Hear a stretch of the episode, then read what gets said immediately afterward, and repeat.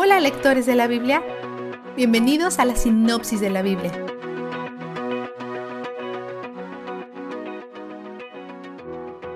Pablo escribe una carta de aliento a la iglesia en Filipos.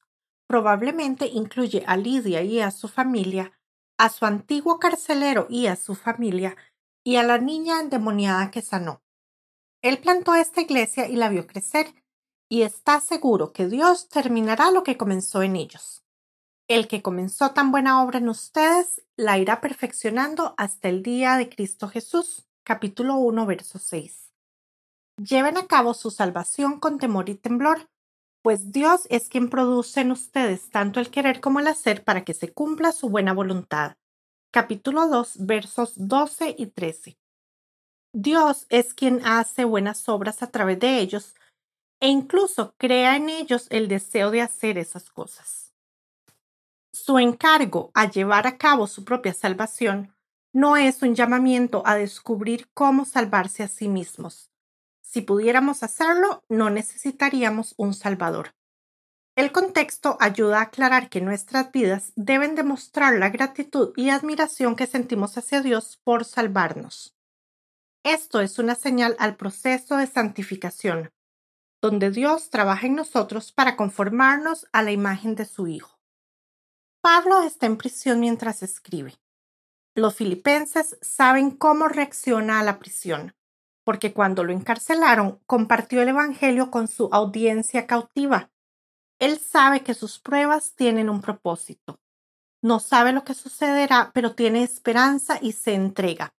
Dice, prefiero pasar por encima de la muerte al otro reino y estar con Jesús ahora mismo. Por otro lado, quizás sea mejor para ustedes si me quedo un poco más. Así que eso es probablemente lo que tienen reservado. Los alienta a ser fuertes frente a la persecución también y a no asustarse por ella, pues tenemos otorgado el sufrimiento. Debemos vivir en armonía en medio del sufrimiento. Esto es importante, porque el sufrimiento puede sacar lo peor de nosotros.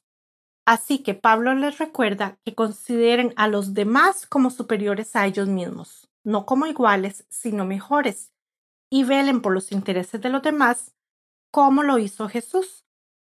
Les advierte sobre las personas que insisten en la circuncisión, porque le agregan al Evangelio.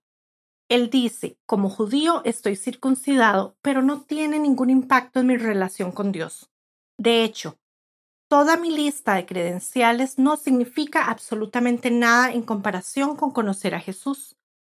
Todo por lo que trabajé tan duro y todo lo que me dieron en mi privilegio es basura. La palabra que Pablo usa para basura sería una maldición en el lenguaje moderno.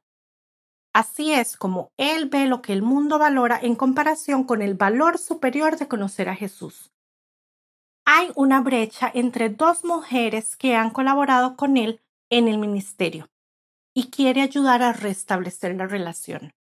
Le dice que se regocijen y que sean razonables, que oren y sean pacíficas. Esto va unido en una sola corriente de pensamiento. El regocijo marca el ritmo, arquea nuestros corazones hacia Dios y hacia su bondad. Cuando ese es nuestro enfoque, podemos responder razonablemente. Otra traducción que se usa aquí es la palabra gentileza. Cuando somos conscientes de la cercanía del Señor, no luchamos por las cosas porque confiamos en Él que trabajará en nuestro nombre. La paz que viene por confiar en Él y por recordar su cercanía actuará como un guardaespaldas en la puerta de nuestros corazones y mentes. Francamente, solo una cosa importa, Pablo dice, si soy rico o pobre o independientemente de los desafíos o bendiciones que enfrente, con Cristo puedo soportar todas las cosas. Les agradece por suplir sus necesidades en prisión.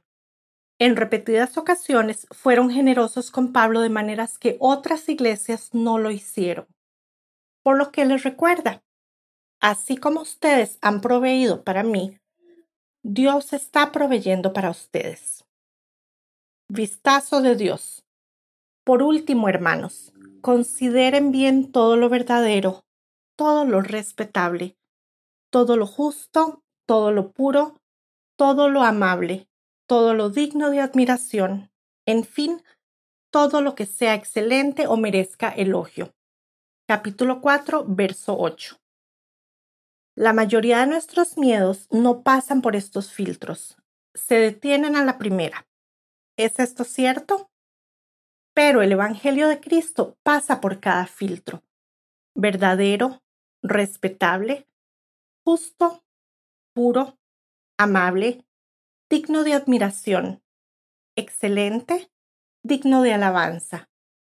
Es todo esto y más.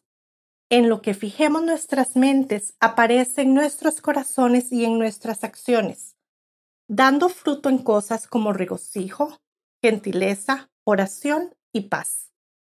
Dios es todas esas cosas hermosas y al fijar nuestros ojos y mentes en quién es Él, nuestros pensamientos se llenan de belleza.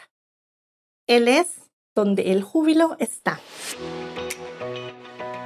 La sinopsis de la Biblia es presentada a ustedes gracias a D-Group, estudios bíblicos y de discipulado que se reúnen en iglesias y hogares alrededor del mundo cada semana.